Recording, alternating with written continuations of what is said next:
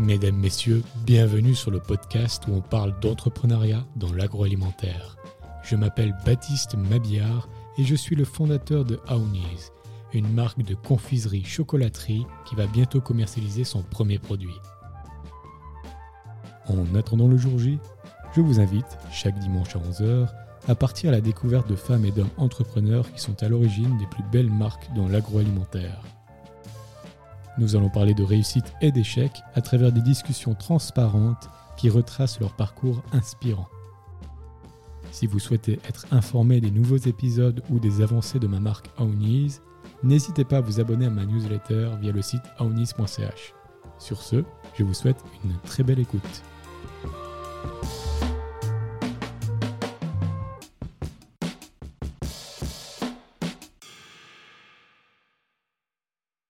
Bonjour à tous et à toutes, bienvenue dans le podcast de Oniz. Aujourd'hui, un nouvel épisode avec euh, en compagnie Bertrand Beau de la cofolaterie. Bonjour Bertrand. Bonjour.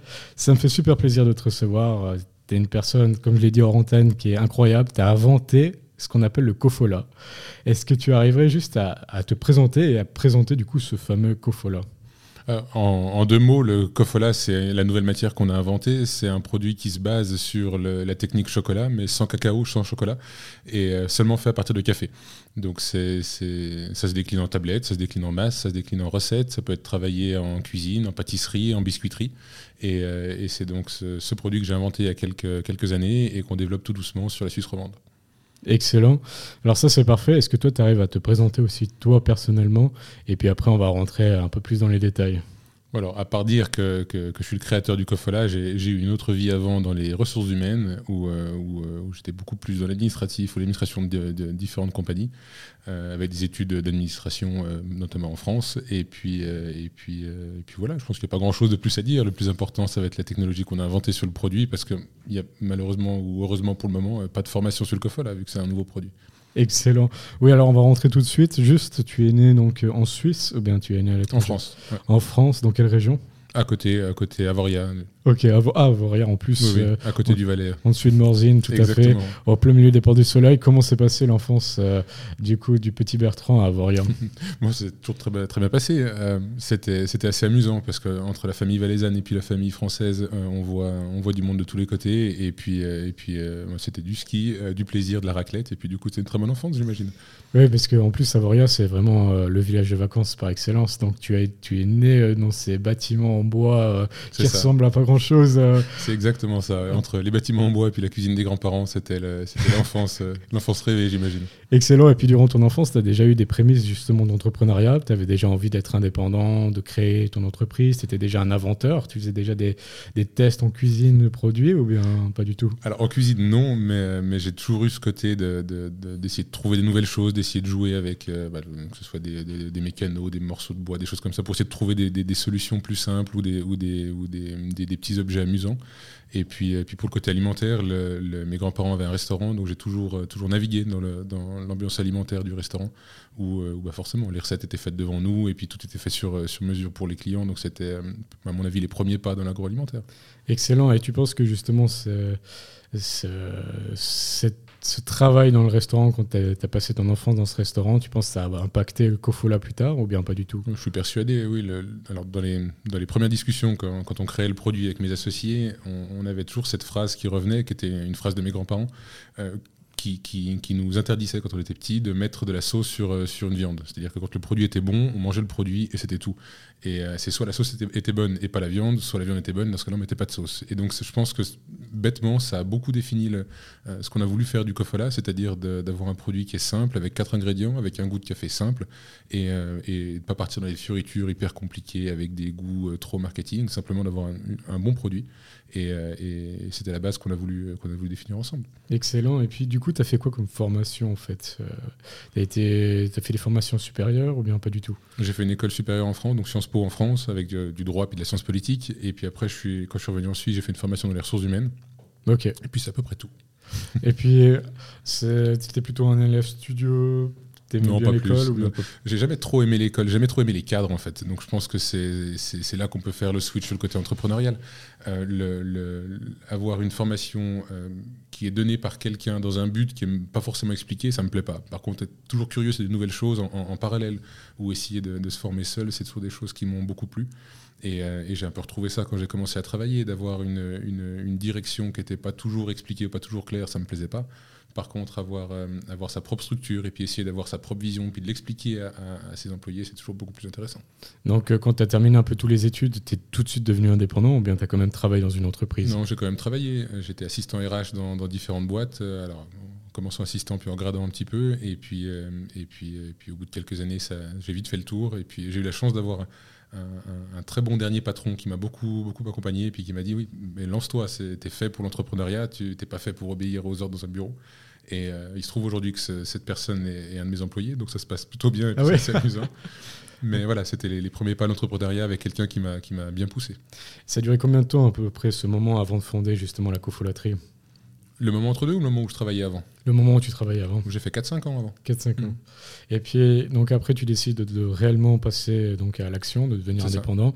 Mais qu'est-ce qui t'a poussé vraiment à te dire, OK, je vais aller dans l'agroalimentaire et en plus, je vais réinventer un peu tout ce secteur? Je pense que à la fois l'envie d'être entrepreneur et puis à la fois la possibilité d'avoir un produit, parce que l'idée est vraiment née autour du produit, de se dire que potentiellement personne n'avait jamais inventé une sorte de chocolat de café, ce fameux cofola. C'était l'occasion de faire quelque chose euh, et, c'est ce qui a permis de concrétiser derrière. Donc c'était pas l'envie d'avoir une entreprise, puis ensuite qu'est-ce qu'on fait comme boîte hein, dans l'agroalimentaire et puis qu'est-ce qu'on trouve comme idée. C'est vraiment l'idée qui est née et, euh, et, qui a défini la structure ensuite. Mais l'idée, donc tu as dit, elle est née pendant que tu étais déjà employé, ça, c'était déjà arrivé Ou bien vraiment, c'est au moment où tu dis, OK, je vais me lancer euh, comme indépendant et à ce moment-là, je vais essayer de chercher une idée c'était plus à la fin d'une expérience. L'idée est arrivée à ce moment-là et je me suis dit, OK, là, il y, a un truc à jouer, il y a quelque chose à faire. Euh, soit c'est une très mauvaise idée et tout le monde l'a eu et, et ça marche pas. Soit c'est une bonne idée que personne n'a encore vraiment eu, vraiment exploité et du coup, c'est l'occasion d'avancer. Tu dis c'est arrivé pendant une expérience. Euh, est-ce que tu arrives à peu près à dire comment c'était ou bien c'est un peu le secret justement de Kofola De comment c'est fabriqué là, les, Non, je veux dire, de, comment est-ce que vraiment, tout d'un coup, tu t'es dit, OK, hmm. tu es tombé sur l'idée de faire justement du, du chocolat avec du café j'ai eu la chance de travailler dans une, grande chocolaterie et, euh, et, de découvrir beaucoup de, choses, notamment la, fève de cacao brut non torréfiée et torréfiée. Et on se rend compte que c'est un goût qui est, très proche du café, en fait, qui a, cette amertume très forte, qui est très soulignée par, euh, le, terroir de la fève et qui vient être cassé par le sucre et le lait qu'on met dans la recette pour faire du chocolat. Et euh, grand buveur de café, j'ai vite fait le lien entre la graine de café et la graine de cacao.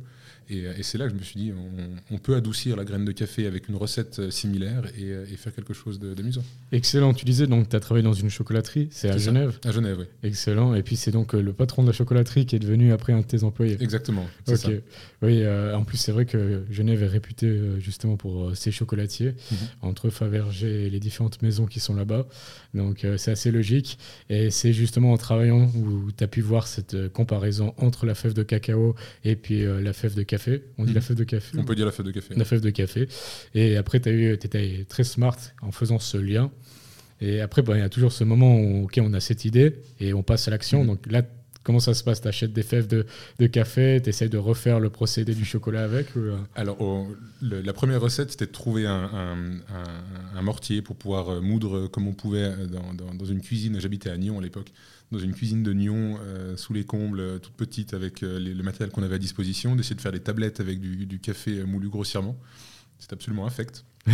j'ai eu beaucoup de mal à, convaincre mes associés, mes premiers associés, de, venir avec moi avec ce produit-là parce que le, produit était très très loin de ce que, de ce que, de ce que j'avais en tête. Puis après, il a fallu trouver d'autres solutions pour broyer le café. Donc, on a commencé par acheter le café de la Migros, puis le passer dans les broyeurs de la Migros à, l'extérieur, le passer deux fois. On a coincé des moulins. Enfin, il y a eu toutes, toutes des histoires assez amusantes au départ. Et puis après, on a commencé à chercher des vraies machines, donc des machines de chocolatier ou des machines de, production pharmaceutique pour essayer de trouver le, bon broyage pour arriver à la finesse qu'on voulait. Et puis, euh, et puis en quelques semaines, on a réussi à trouver la bonne recette, le bon broyage, le bon fonctionnement, le bon type de machine. Et puis on a commencé à réfléchir à un brevet pour protéger un maximum l'idée. Et, euh, c'est comme ça que les premiers mois se sont lancés. c'est excellent. J'ai plein de questions, mais justement, donc, euh, depuis que tu as l'idée, quand tu étais dans cette chocolaterie, jusqu'au moment où tu as quelque chose qui est que tu trouves intéressant et qui est plus ou moins abouti, il s'est passé à peu près combien de temps en fait? Je pense que l'idée était assez, assez claire dès le départ et l'équilibre de la recette s'est trouvé, je pense, en 2-3 mois. Et, et après l'aboutissement complet, il a, fallu, il a fallu presque une année. Et moi, je te félicite aussi pour une chose, c'est que tu as quand même bien réussi à, détruire ce qu'on appelle le plafond de verre. C'est souvent quand on est dans une entreprise, on n'ose pas se lancer parce qu'on a déjà un salaire, parce qu'on a une vie, puis on, on se dit oui, mais si ça se passe mal, comment ça va se passer? Là, j'ai l'impression que tu as eu donc cette idée de faire euh, du cofola, mmh. de transformer le café euh, en quelque chose de comestible, et puis euh, tu t'es tout de suite lancé dedans vraiment sans te, penser, ok, j'ai le risque d'échouer ou pas. C'est vrai que c'est une vraie pensée, c'est un vrai risque. Derrière, quand on, quand on lance un projet, euh, on se dit effectivement, on a un salaire, c'est facile, on, veut acheter une maison, on veut acheter un appart, on a son crédit voiture, ce genre de choses. Et puis, euh, et puis on se dit, ok, là je me lance j'ai zéro client, j'ai zéro revenu, j'ai même pas de production. Euh, j'ai six mois ou un an de côté, ça permettra de tourner un petit peu. Mais, mais dans six mois, un an, il faudrait que, faudrait que la boîte tourne un minimum, sinon ça va être compliqué. Donc, euh. Et en plus, toi, tu avais une autre problématique, c'est que tu avais, OK, je me lance, mais en plus, tu fais quelque chose d'original, tu fais de mm-hmm. l'innovation. Donc, il y a encore ce risque, est-ce que les gens vont apprécier le produit? C'est ça. Et puis, comme tu l'as dit, est-ce que il n'y a pas des gens qui l'ont déjà fait et du coup ils ont, ils ont arrêté parce que c'était il y avait juste pas d'avenir. Mhm. Donc euh, en plus tu t'es lancé tout de suite dès que tu as eu cette idée de Kofla, tu t'es lancé tout de suite en indépendant. Donc bah, pour moi je trouve c'est extraordinaire donc euh, juste bravo en fait. Je sais pas si c'est extraordinaire ou si c'est de l'inconscience mais, mais, en tout cas ça a donné quelque chose d'intéressant aujourd'hui. Bah, l'inconscience pour moi c'est extraordinaire. donc les deux sont, sont, vraiment bien et d'ailleurs aujourd'hui ben, tu vois que le pari a été juste. Oui, je pense euh, qu'on a, on a, on a, eu de la chance en tout cas au début. Et puis, si on revient, donc, euh, tu as acheté ces machines de chocolat, mhm. mais il y avait une autre question que tu devais te poser, c'est ces machines de chocolat sont faites justement pour, euh, pour le chocolat. Mhm. Est-ce que ça... Enfin, il y a vraiment il y a tout plein de choses à réinventer. Il y a des recettes, mais euh, est-ce que les machines qui existent déjà arrivent à travailler avec le café et tout ça? Je pense que les tests, là, ça devait être assez extraordinaire. C'était super amusant. En plus du côté, du côté entrepreneur, il y a derrière une, une partie mécanique dans ces machines qui m'intéresse beaucoup.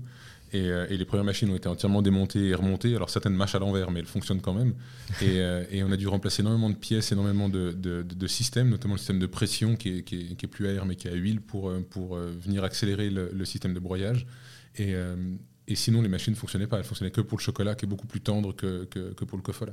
Et puis, toi, tu n'avais pas de formation dans l'agroalimentaire. Donc, Absolument rien. C'était vraiment sur le moment, sur le tas, où Bon, après, je pense pas que sur euh, Google et ça, tu pouvais trouver, parce qu'en plus, comme on l'a déjà dit, c'était innovant, mais tu t'es entouré d'ingénieurs agroalimentaires ou de gens qui s'y connaissaient, ou bien pas du tout? Dans un premier temps, j'ai vraiment, vraiment cherché à comprendre un maximum le produit. Alors, déjà, le produit chocolat, qui est, qui est, un produit extrêmement complexe à lui tout seul, et après, le produit café, et donc le produit Cofola avec l'association des deux.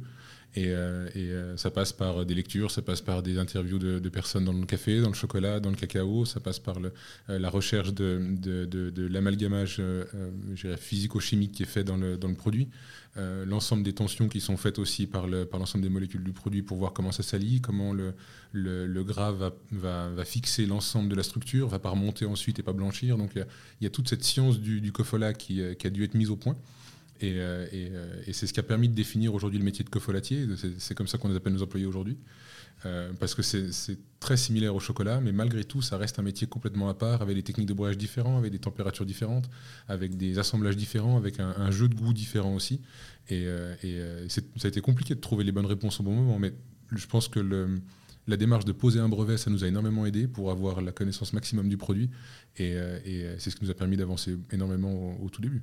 Excellent. Donc, il t'a fallu à peu près trois mois pour arriver sur un produit qui a été euh, pour toi, qui correspondait mhm. à, tes valeurs. Et à ce moment-là, à ce moment où tu as ce produit sur la table, comment ça se passe? Tu dis, OK, je vais commencer à le commercialiser, mais de nouveau, tu as ces problématiques que c'est un produit original. Donc, mhm. comment le commercialiser? Est-ce qu'il se commercialise pareil que du chocolat? Est-ce qu'il est différent pour ça? Enfin, tu as beaucoup de choses aussi à réinventer dans sa façon de le consommer et ça. Il y a, en plus de la, façon de consommer, il y a surtout la façon de communiquer autour. Est-ce qu'on communique sur le monde du chocolat? Est-ce qu'on communique sur le monde du café? Est-ce qu'on crée un nouveau monde de communication? Puis dans ce cas-là, c'est encore des coûts euh, monstrueusement plus élevés. Donc euh, la, stratégie était de, revenir à, à, une idée simple, de se dire que de toute façon, on n'était pas un nouveau produit chocolaté. Donc on n'avait pas un marketing à réinventer, mais on allait faire une, masse de cofola, comme, les masses de chocolat de couverture euh, qui sont faites habituellement pour les chocolatiers. Et, euh, cette masse allait être vendue à des, professionnels, soit chocolatiers, biscuitiers, industriels, pour fonctionner.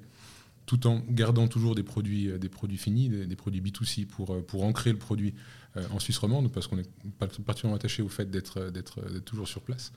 Euh, et, donc c'était plutôt de se dire on allait diminuer un maximum le marketing et la communication en ciblant des, grosses structures pour, euh, pour que eux prennent ce relais de, communication avec ce, nouveau produit qui allait être marketé par eux. Excellent, tout euh, en ayant aussi une production tout de suite que vous revendez au B2C aussi. C'est ça. Donc, euh, sous forme de plaquettes. Donc, ça a mhm. été inspiré, je pense, des plaquettes de chocolat. C'est ça, c'est exactement le même segment, des plaquettes de 85 grammes, alors de, de Cofola pur, toujours sans chocolat, avec des origines différentes. On a, on a du Kenya qui est très acide, on a du, de l'Éthiopie qui est, très mocha, on a du Colombie qui est, beaucoup plus proche du café qu'on a, qu'on a en tête. Euh, on, a, on a un pur café avec euh, quasiment pas de sucre qui, qui, est beaucoup plus amer et beaucoup plus fort. Donc on arrive à, à faire voyager complètement euh, les consommateurs sur, euh, sur l'ensemble du goût café classique, avec les cafés de spécialité, les cafés plus durs, le robusta, l'arabica, et, euh, et, ça permet de définir un petit peu le, le périmètre du goût Cofola et d'éduquer tout doucement les nouveaux clients à ce nouveau produit. Excellent. Et puis, du coup, alors, quand tu te lances, tu crées une SARL, tu crées une SA tu... Au tout départ, on crée une SNC avec mes deux associés, donc quelque chose de, de, de très simple, très rapide, parce que c'est vraiment parti d'une blague, on ne savait pas si ça allait marcher, on s'est dit, OK, on essaye. Euh, on a appelé ça les percolateurs pour, euh, pour le jeu de mots entre les percolateurs et puis le, et puis le, percolateur du café. Euh, le nom n'est pas resté parce que c'était très mauvais, mais c'est l'a fait rire au départ quand même. Et puis, et puis on s'est rendu compte qu'il y avait une vraie capacité de, de, vente derrière, qu'il y avait un vrai marché. On a eu beaucoup de succès sur différents, différents petits marchés, différents testings qu'on a mis en place. Et, et, on a eu la chance de rencontrer des investisseurs qui nous ont aussi beaucoup aidés pour, pour créer un premier atelier. L'atelier dans lequel on est aujourd'hui, qui fait à peu près 200 mètres carrés, qui produit un peu plus de 50 tonnes par an. Et puis, euh, et puis voilà, les choses ont avancé assez rapidement en fait. Oui, parce que du coup, là, tu, tu as sous-traité dès le départ la production du, du Cofola, ou bien Non, on a toujours tout produit nous-mêmes depuis le début. Euh, on, reçoit les fèves de café, on les commande euh, vertes, on les fait torréfier par Carasso, un torréfacteur à Genève avec qui on, est, on travaille beaucoup, puis on est très proche. Et, et, ensuite, l'ensemble du, du, grain est complètement transformé chez nous, du, du, grain même, en passant par la masse de Cofola jusqu'à la tablette finie. Tout est fait directement dans l'atelier. Parce que c'est aussi une question quand on se lance dans l'agroalimentaire qui revient souvent, c'est est-ce qu'on sous-traite mhm. ou on internalise la production? Parce qu'internaliser, ça demande d'acheter les machines, mais il n'y a pas que les machines, il y a aussi ben, la matière première, il y a aussi les personnes pour faire la fabrication. Et sous-traiter, ben, il faut accepter que ce soit une usine mhm. qui soit ailleurs ou plusieurs usines qui vont fabriquer le produit. Toi, je pense aussi du coup que c'était difficile de trouver des usines qui pouvaient fabriquer ça, du fait de nouveau qu'on était dans l'originalité. Donc tu n'avais pas beaucoup de choix, tu étais quasiment obligé d'internaliser. On, aurait pu trouver, et on a cherché aussi euh, ce genre de compagnie, euh, il y a une structure qui existe dans le nord de la Suisse qui euh, ne fait que de la sous-traitance pour des produits type chocolat. Donc le, produit aurait pu être fabriqué par eux, on a fait des tests, et on s'est rendu compte que même en donnant les matières premières, la recette, les temps de broyage, les températures, le produit n'était pas satisfaisant à la fin. Le, monde du chocolat était trop fort par rapport aux transformations qui étaient effectuées sur le produit pour avoir un produit satisfaisant. Donc on s'est rendu compte qu'on n'avait pas le choix en fait que, d'avoir l'ensemble de la chaîne de valeur chez nous. Et puis c'est aussi, euh, une sécurité de, pouvoir euh, se lancer avec un, projet qui, prend quand même beaucoup d'ampleur, qui, euh, demande beaucoup de moyens aussi. Et, de se dire qu'on achète nos machines, qu'on peut les transformer s'il faut, ou réorienter la structure au fur et à mesure et pas se figer sur une seule recette avec 10 tonnes ou 20 tonnes fabriquées d'avance par un partenaire, c'est quand même extrêmement rassurant. Donc c'est le choix qu'on a fait. Euh, et, donc aujourd'hui, on arrive avec, euh, ces capacités d'un peu plus de 50 tonnes par an qui, euh, ne suffisent plus. on déménage dans quelques, dans quelques mois juste à côté, on reste à Satigny, à côté de Genève. Et, là, on passe sur des machines industrielles pures avec une, capacité bien supérieure à, quasiment 500 kg de là. Mais au tout départ, c'est quand même un investissement du coup d'acheter mm-hmm. ces machines. Est-ce que tu t'auto-investis, c'est toi qui mets de l'argent, ou est-ce que vous faites une levée de fonds pour financer tout ça? Au départ, on, avec mes, nos deux associés, on est trois, donc deux associés plus moi, on, met ce qu'on a de, côté pour, pour mettre dans, la structure et puis commencer à la faire grandir. Acheter les premières machines, faire les premiers tests, faire euh, les premiers échantillons, faire les premières analyses microbiologiques, euh, acheter les premières matières premières, etc. Enfin, lancer, lancer le produit dans le, dans le, dans le, bon mouvement, en fait, dès le départ. Et puis on se rend vite compte qu'en plus de poser un brevet qui, qui est un, coût en temps monstrueux, c'est un coût en argent aussi très élevé, euh, et, qu'on arrive vite euh, au bout des économies qu'on pouvait mettre. Et on s'est dit, est-ce qu'on garde cette structure d'atelier euh, et, on en fait une petite boîte qui va tourner comme différents chocolatiers sur, la Suisse romande Ou est-ce qu'on vise vraiment l'industrialisation complète et d'en faire un produit qui, sorte un petit peu du lot sur le marché du chocolat? Et, la rencontre avec les investisseurs, donc la levée de fonds qu'on a faite à ce moment-là, nous a quand même beaucoup aidé. Et, c'est à ce moment-là qu'on a, qu'on a pris la décision de passer vraiment le, rythme du dessus. Et puis, vous avez fait une grosse levée de fonds où vous êtes beaucoup dilué, ou bien vous avez réussi à garder une majorité dès le départ avec les trois, les, les trois associés?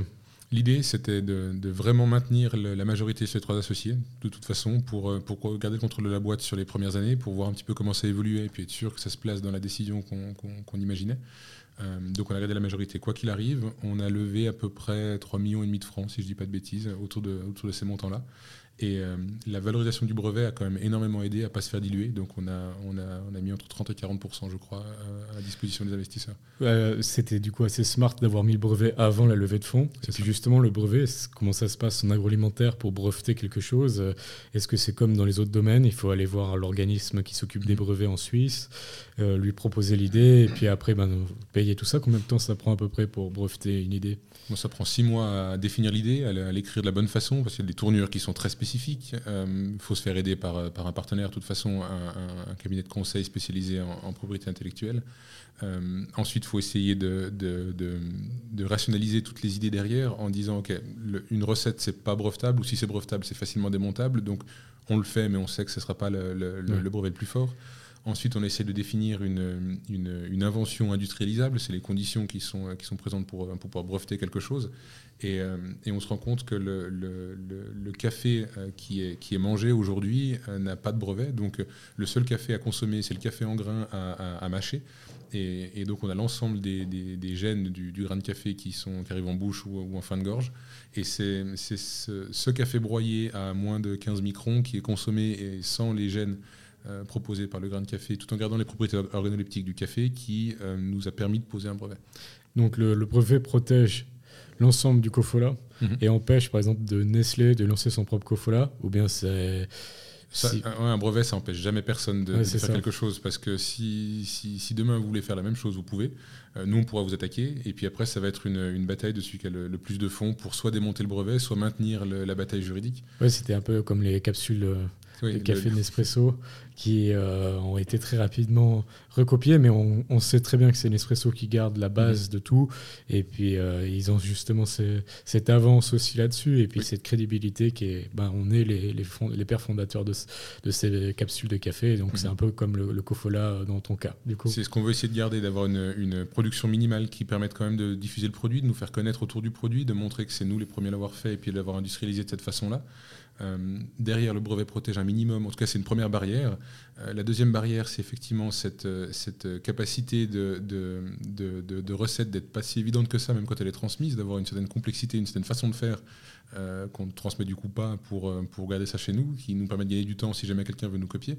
Et, le troisième élément, c'est d'avoir cette avance industrielle où aujourd'hui les, les, machines qui vont arriver dans quelques semaines sont déjà commandées, sont déjà personnalisées à, à, à nos recettes. Euh, la structure est déjà louée, enfin voilà, tout, est déjà en place pour avoir une capacité industrielle et pour arriver vers des partenaires en leur disant ne, cherchez pas à mettre en place une, nouvelle R&D sur un nouveau produit, ça vous coûte trop cher, ça vous coûte beaucoup de temps, euh, c'est pas sûr que vous y arrivez. Nous, on fait le produit, on vous le fait à votre façon si vous voulez, en marque blanche, il n'y a aucun problème. On a toute la structure pour, nous, on fait que ça, donc on le fera bien. Et puis, euh, on se positionne vraiment dans cette, dans cette idée de, collaboration. Excellent. Et puis, du coup, le temps que vous brevetiez le produit, là, vous commenciez déjà à le commercialiser euh, à droite et à gauche, Non, on ne peut pas. Tant que le produit n'est pas breveté, on ne peut pas commencer à le diffuser. C'est ça. Donc euh, pendant les six mois, là, euh, en attendant la réponse du brevet, vous peaufinez le, les... Tests, de l'échantillonnage, euh, différents, différentes idées. On commence à réfléchir à un packaging, à du marketing, à ce genre de choses. Mais en même temps, il y a cette pression, je pense, du cash, d'espérer que le brevet arrive au bout assez rapidement, parce que du coup, ben, la trésorerie fond du fait qu'il n'y a pas d'entrée que vous ne pouvez pas vendre avant. Ça. Donc il y a aussi cette nécessité, dès qu'il y a le brevet, du coup, d'aller faire cette levée de fonds qui arrive tout de suite après. C'est ça. Et puis euh, dans ces cas-là, c'était assez difficile de trouver les investisseurs, justement du fait que, bon, bien sûr, là, le brevet, le, brevet aide beaucoup, mhm. mais ça reste quand même un produit original. Et puis on sait qu'en Suisse, on n'a pas peut-être euh, la, même efficacité qu'en France pour, par rapport au levée de fonds. C'est souvent des banques, euh, c'est souvent des, des, établissements qui n'ont pas forcément mhm. beaucoup de lien avec les startups. Est-ce que, qu'est-ce que tu en penses, toi? Est-ce que c'était difficile? On, a eu de la chance d'être très bien intégré dans différents réseaux, que ce soit mes associés ou moi-même. Et, quand on a commencé à parler du produit, on a, vite eu des échos de, personnes qui étaient intéressées à nous suivre. Euh, et, ça s'est passé assez facilement, déjà du fait d'être en, premier, round, côté seed round pour le lancement. Euh, là, ça nous a permis de toucher plutôt des, personnalités privées ou des, investisseurs qui, euh, investissent dans des projets et puis dans des personnes. Et c'est ce qui nous a permis de lancer le produit. Euh, on a refait une deuxième levée de fonds avec les mêmes investisseurs euh, parce que c'était, à mon avis, correct de les mettre dans, la boucle et, euh, et, parce que c'était très bien passé sur la première. Et puis là, il y a une troisième levée de fonds qui va arriver cette année où là, on va chercher des personnes qui sont peut-être un peu plus, un professionnelles de l'investissement, j'entends, ou des acteurs plus euh, plus gros ou plus, euh, ou plus organisés, je dirais, que simplement des privés qui nous, ont, qui nous ont aidés. Donc avec ce côté où on va devoir monter un conseil d'administration beaucoup plus propre, on va vraiment passer dans, dans, dans, la, dans la, PME et on va sortir du côté startup. Donc euh, entre le CID et la série A, vous avez levé donc 3 millions À peu près, oui. Mhm. Excellent. Et puis, au moment où le site est fait, donc là, c'est là où vous pouvez commencer officiellement à vendre le produit. Mhm. Ça a tout de suite eu cette stratégie donc, de vendre le produit aux entreprises pour qu'ils puissent faire eux-mêmes un produit avec. Et après, en parallèle, faire du coup vos propres tablettes et les vendre par le e-commerce, c'est ça. Mhm. Comment ça s'est passé en fait au tout départ, euh, le lancement? Moi, le départ, le, lancement d'un produit, euh, d'un produit B2C quand même beaucoup plus rapide. Euh, on arrive à démarcher des épiceries fines, on arrive à démarcher différentes structures qui, euh, mettent le produit immédiatement en vente. Donc ça, porte, tout ça. on a eu la chance d'avoir quelques, articles, quelques journaux qui ont parlé un petit peu de nous euh, à l'époque et donc qui ont permis de faire des ventes sur le site aussi. Donc on a une, masse récurrente de, clients B2C qui nous aident beaucoup. Et puis derrière, on a commencé tout de suite à, démarcher des entreprises B2B ou industrielles bah, pour faire cette masse et puis travailler en collaboration avec on se rend compte malgré tout que c'est des discussions qui sont extrêmement longues. Euh, on allait voir forcément en Espresso, ils nous ont parlé de 3 à 5 ans de, discussions marketing avant de lancer le produit. Euh, on allait voir différents, acteurs du chocolat en Suisse, parce qu'on a la chance d'avoir des très gros acteurs à portée de main. Euh, tout le monde est très intéressé, mais pareil, le temps de référencer ça dans une nouvelle recette, un nouveau concept marketing, des nouveaux produits derrière, un test client, c'est des choses qui prennent énormément de temps. En plus du fait d'avoir des quantités minimum qui sont particulièrement importantes. On a discuté avec des, gros biscuitiers suisses euh, qui nous ont parlé de 20 tonnes de quantité minimum pour des, pour des lancements de recettes. Donc c'est vrai que nous, aujourd'hui, on, démarche beaucoup, on prépare beaucoup le terrain. Euh, on a hâte de pouvoir, je dirais, lâcher les chiens l'an prochain avec la, prochaine usine où euh, on aura beaucoup moins peur de ces grosses quantités, de cette fiabilité produit, puis de toutes les normes qu'on aura aussi mis à disposition dans la prochaine usine.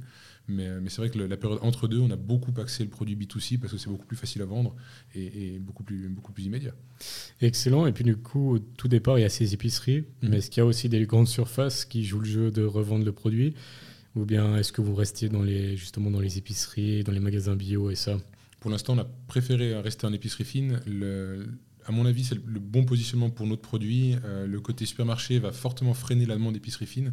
Et puis, ça va tout de suite déclasser un petit peu le produit qui, euh, qui s'est malgré tout placé sur, euh, sur un segment relativement premium. Alors, on n'est pas sur du chocolat de luxe, mais on est malgré tout sur un, sur un produit qui est, qui est, pas si peu cher que ça. Et, donc, il faut garder ce positionnement juste par rapport à la clientèle. C'est une très très bonne réflexion. Et puis, les, justement, les grandes surfaces qui ont un peu plus cet effet premium, comme par exemple Globus ou mmh. Manor, ceux-là, c'était aussi intéressant de commencer à aller les voir ou bien pas du tout?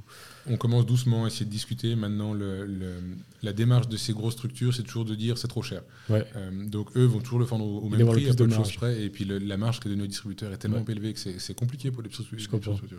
Oui, et puis il y a l'autre problématique, c'est qu'on se retrouve dans un rayon, il y a une centaine de références à côté, dont Ferrero, dont d'autres grosses marques. Mhm. Et puis les gens ne ben, peuvent pas découvrir un produit dans un rayon. Et c'est pas d'un coup devant un rayon où il y a une centaine de références qui va se dire ah ben tiens je vais prendre euh, j'ai goûté le, le Cofola, ce qui est dommage, ça aurait été bien.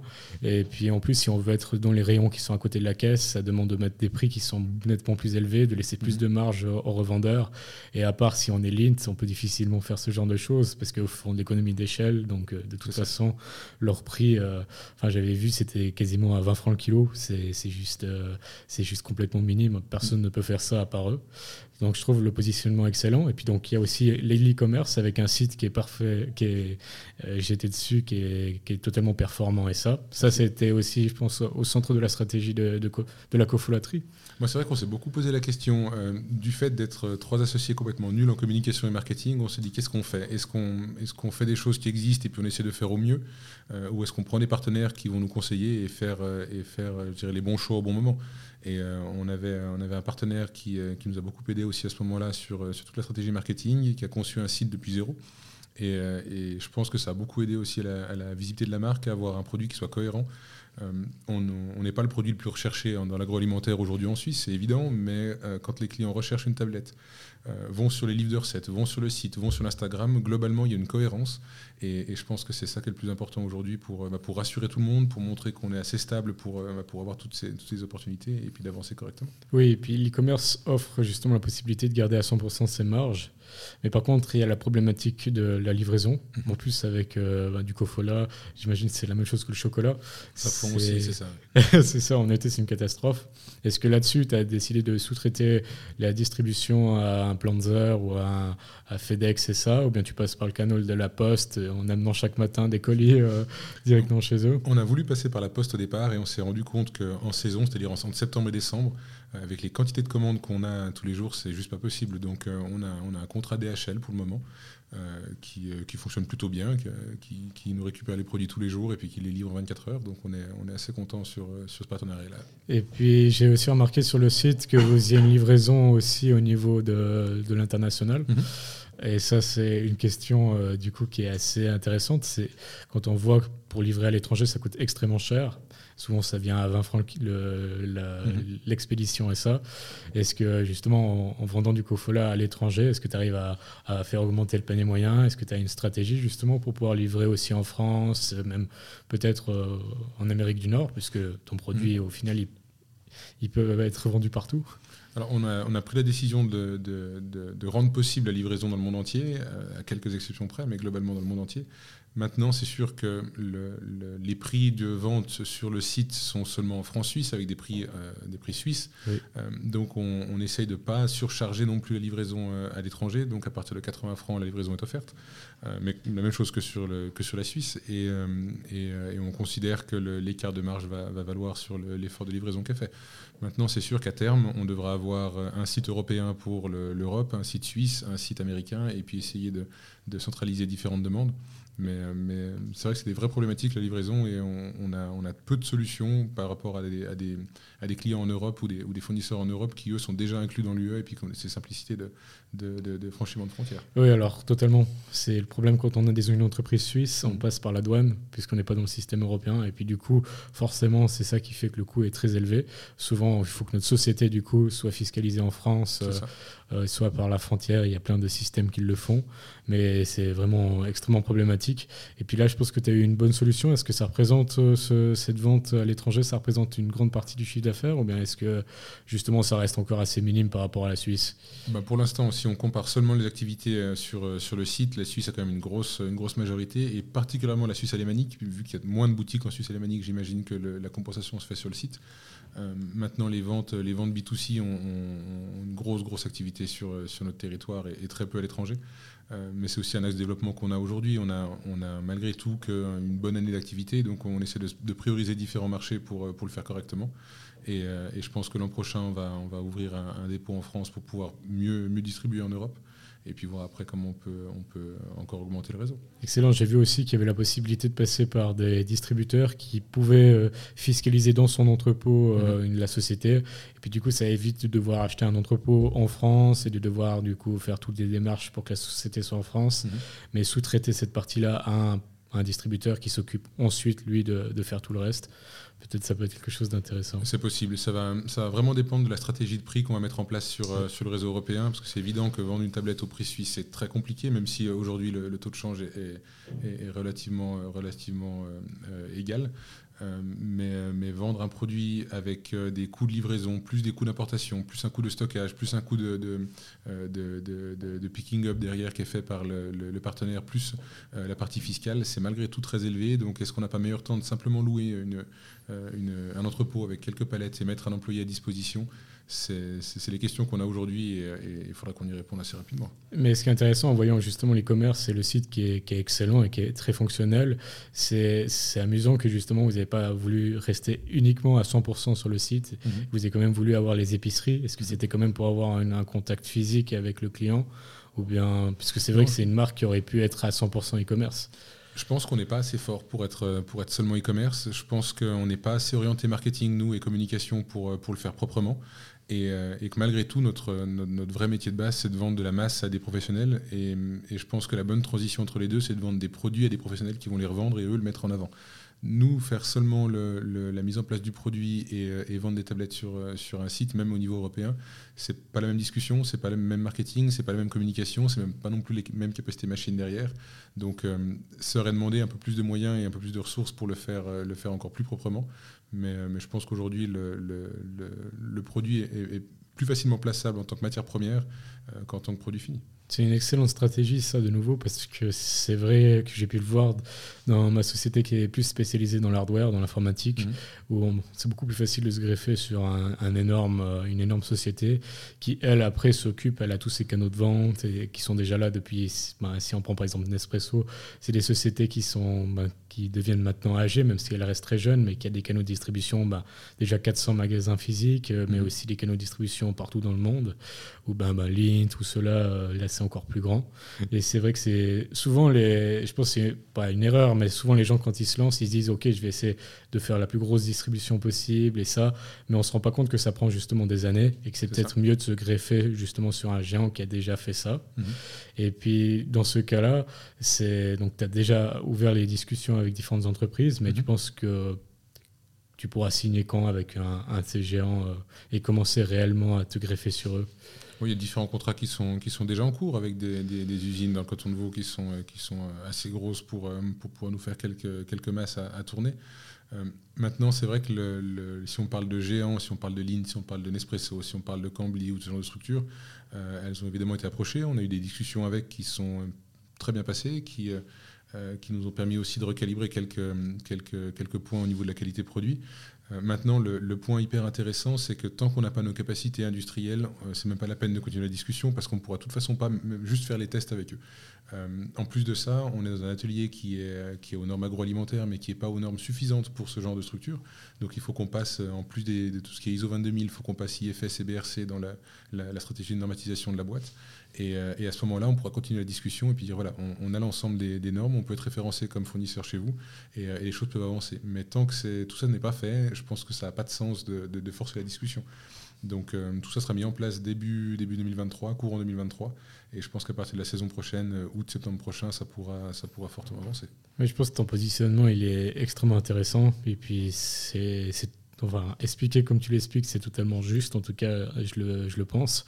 Et puis, il y a juste aussi ce qui m'intéresse énormément avec cette stratégie et ce qui justifie le fait que je pense qu'elle est juste, c'est que justement, bah, tu, tu te, en vendant aux entreprises et en te greffant justement sur des gros systèmes de distribution, tu as aussi moins d'interlocuteurs que si mhm. tu vendais euh, en B2C où tu peux en avoir bah, facilement des centaines. C'est ça. Et un interlocuteur en B2B, du coup, peut être énorme et te représenter 80% euh, du chiffre d'affaires, tandis que les 20% restants, c'est peut-être 1000 à 2000 euh, petits euh, magasins ou privés directement. Mm.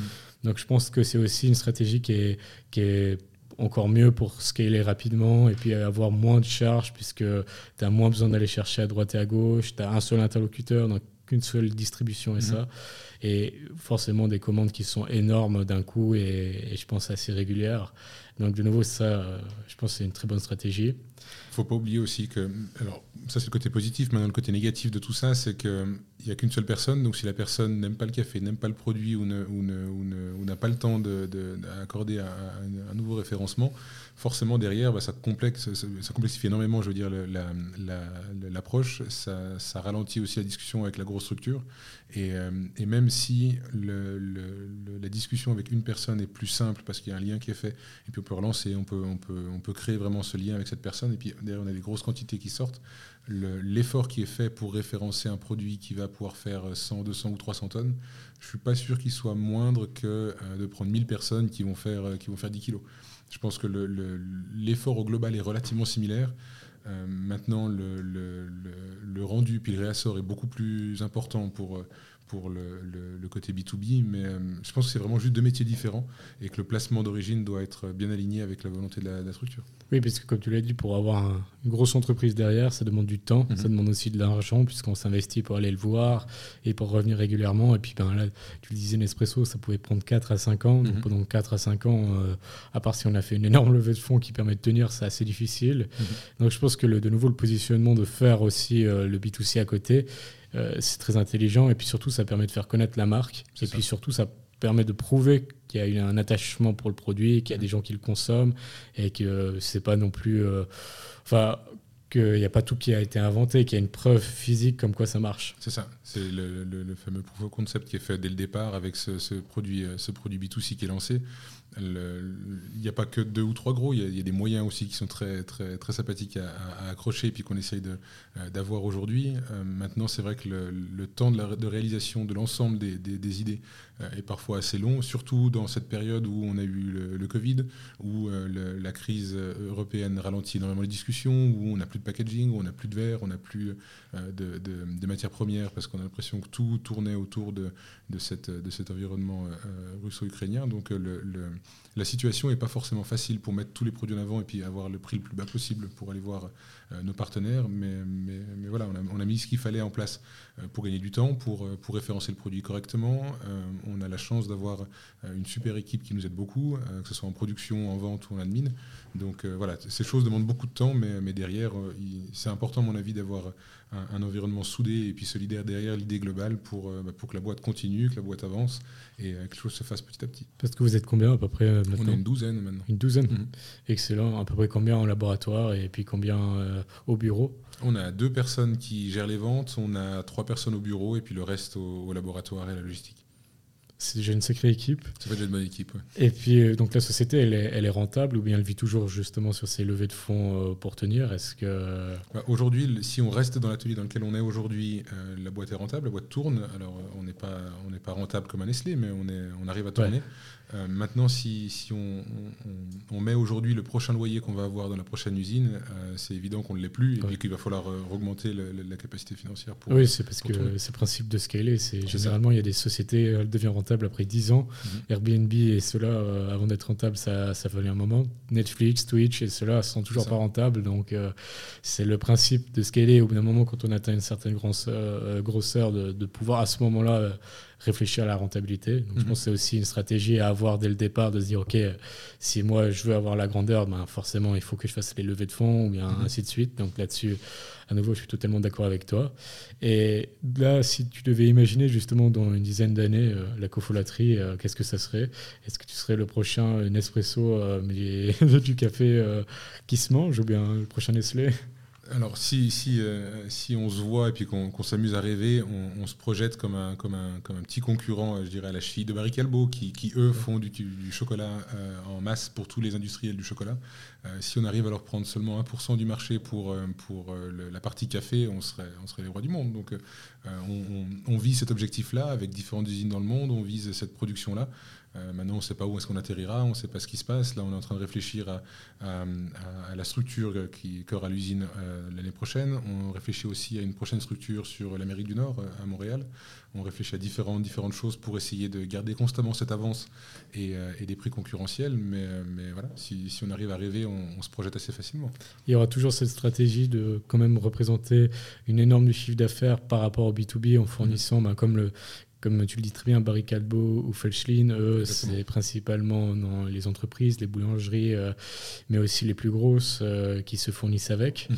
Donc, euh, c'est principalement rester là-dedans, ou bien aussi s'ouvrir quand même un peu au P2C, le faire grandir, et puis essayer de faire un peu un, un mix entre Barry Calbo et Linz, par exemple si, la question ne dépend que de moi, je te dirais que c'est effectivement que du B2B et 95% euh, et puis 5% de B2C pour rigoler un petit peu derrière et puis avoir quand même des tests qui sont faits sur différents produits, avoir un ancrage euh, sur Suisse, euh, particulièrement sur Suisse romande parce que c'est l'origine du produit. maintenant, je pense que le, produit va aussi beaucoup évoluer et si dans 3 ans ou 4 ans, on a des partenaires qui nous demandent de créer un réseau de, boutiques. Je pense qu'on pourra aussi le mettre en place et puis voir comment les choses se passent. Quand on regarde des rares qui font leur production, qui ont des, tonnages astronomiques et qui font des productions seulement pour eux, et que ça tourne plutôt bien avec leur nombre de boutiques derrière, ça peut être aussi très séduisant. Donc je pense que ma stratégie, c'est vraiment le B2B. Il euh, faut voir comment le marché répond, il faut voir comment les, différents chocolatiers sont prêts à prendre une partie de leur masse au café chez nous.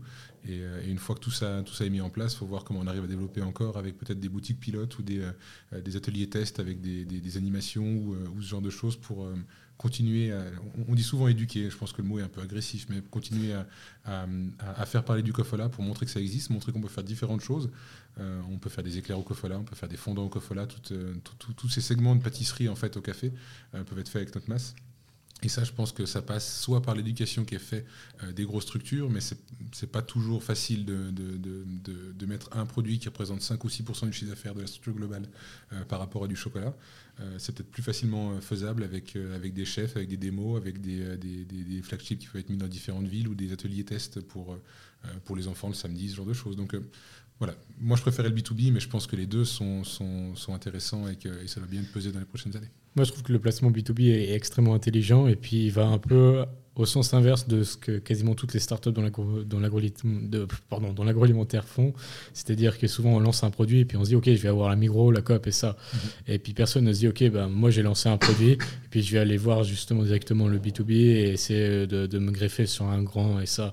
Donc euh, à nouveau là c'est extrêmement intelligent.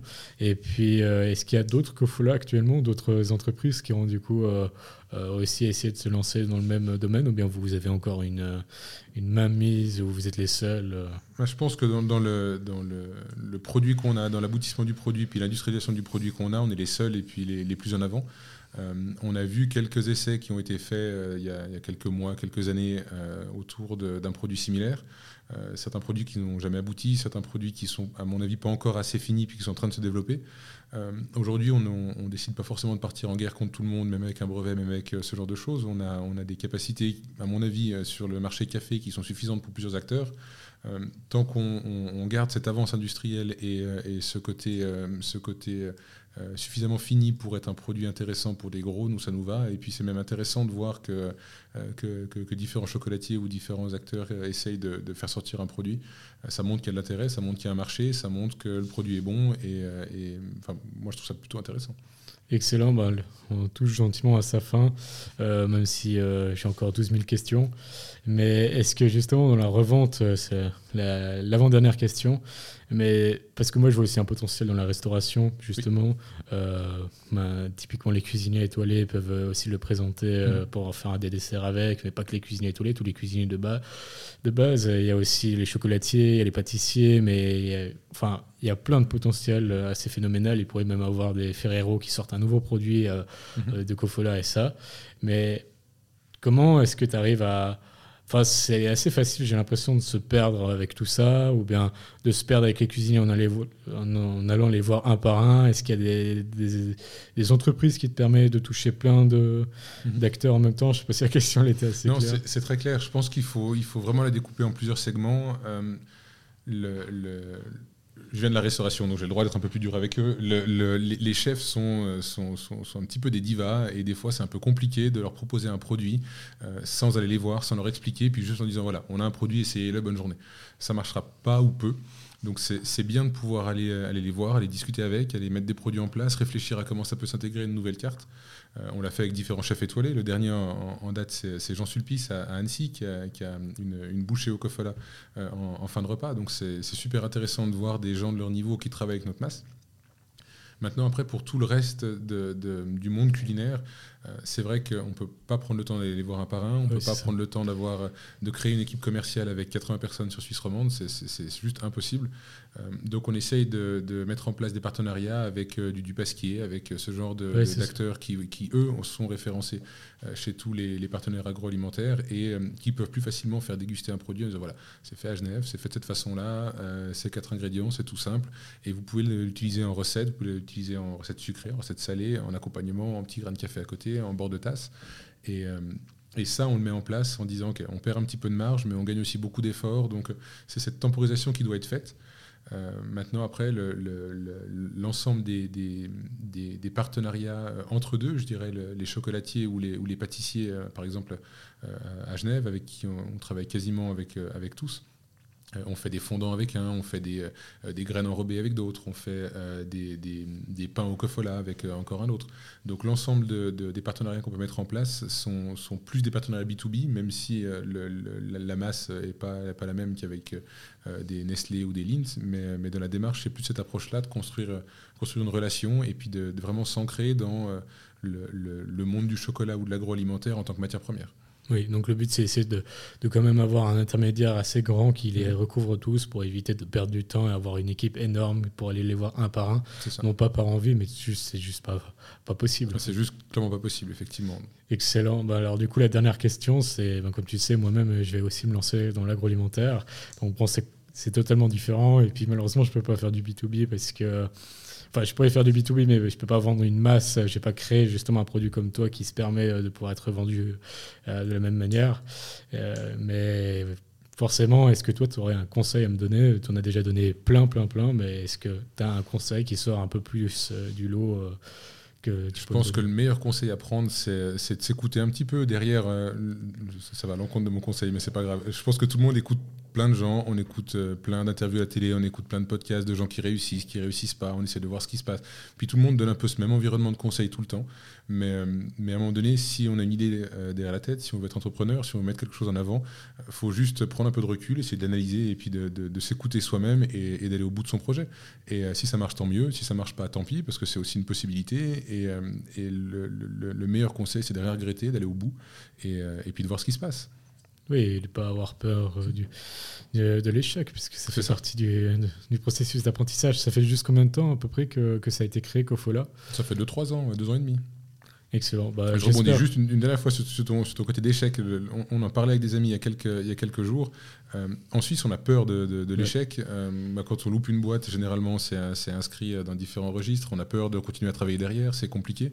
Euh, on oublie un petit peu qu'en Amérique du Nord ou aux US, quand on loupe une boîte, bah, c'est un avantage pour trouver un boulot. Ça veut dire qu'on sait ce qu'on a fait de mal. Ça veut dire qu'on on est passé au travers des épreuves qui ne sont pas forcément faciles pour tout le monde. Et il n'y a pas meilleure expérience, à mon avis, que de monter une boîte pour se rendre compte de la complexité des travaux de chacun. Et, ça fait grandir énormément. Donc, il ne faut pas avoir peur de l'échec. Faut, faut, au contraire, il faut se lancer, il faut essayer. Et puis c'est ça aussi, c'est un très bon conseil si, si, vous voulez le suivre. Oui, c'est totalement juste. Je rebondis juste dessus. Euh, c'est vrai qu'en Suisse, on a vraiment cette image que l'échec, c'est une honte. Mhm. Et c'est dommage. Euh, la France l'avait et maintenant on l'a modifié énormément ben, grâce à la French Tech et tout ça. Mais c'est vrai, je te rejoins totalement que ben, il faut voir un échec comme un apprentissage mhm. qui nous permet après d'atteindre euh, pas la perfection, c'est impossible, mais en tout cas de s'améliorer au fur et à mesure. Et puis, euh, un exemple, c'est Richard Branson qui avait mhm. dit Mais les premières startups que j'ai créées euh, dans le groupe de, Virgin, elles étaient nulles. enfin, enfin, enfin, voilà, il n'y avait que des erreurs. Et puis, bah, maintenant, il en a tellement créé qu'elles sont. Enfin, il fait presque de la perfection à chaque fois, puisque il s'est nourri de tout l'apprentissage euh, des précédentes. Et ça, c'est juste. Et puis aussi, il ne faut pas oublier non plus que euh, l'entrepreneuriat, c'est beaucoup, beaucoup de travail. Et il y a des gens qui ont tendance des fois à, glorifier le parcours, mais il ne faut pas oublier aussi que il y a une part. Alors, je ne sais pas si toi, tu es un, un work addict et que tu travailles aussi les week-ends et jusqu'à minuit le soir. Mais c'est vrai qu'il ne faut pas oublier que c'est quand même une charge de travail et que si on ne croit pas à notre projet, euh, je vois difficilement où est la motivation mmh. qui nous permettra de faire tout ça. Oui, complètement. Donc euh, là-dessus, euh, bravo en tout cas pour ton parcours Merci beaucoup. entrepreneurial. On a pu voir. Bravo aussi énormément pour la, pour, la cofolatrie. J'adore le nom, le cofola et tout ça. Et je, me réjouis du jour où il y aura un CFC de Cofolatier. Mais on a hâte de créer l'école de, de, Cofola Suisse romande, de, créer le CFC Cofola, créer le meilleur ouvrier de France Cofola, ça fera et puis, un projet. Qu'on pourra acheter euh, au kiosque son croissant au Cofola, et puis qu'on pourra aller acheter euh, une forêt noire, mais avec du Cofola dedans, mhm. et ça. Enfin, euh, moi, je suis assez en transe là maintenant que, que, tu m'as expliqué tout ça, où je me dis, ok, très, je vois pas qu'est-ce qui pourrait pas marcher. là, c'est, c'est en plus la, façon de fonctionner, tout ça, tout est parfait. Donc bravo euh, vraiment Bertrand. Euh, merci beaucoup. C'est super inspirant. Et puis euh, merci à vous tous, comme d'habitude, d'avoir écouté cet épisode. là, vous avez pu voir qu'il est aussi possible de créer même la matière première et de tout réinventer.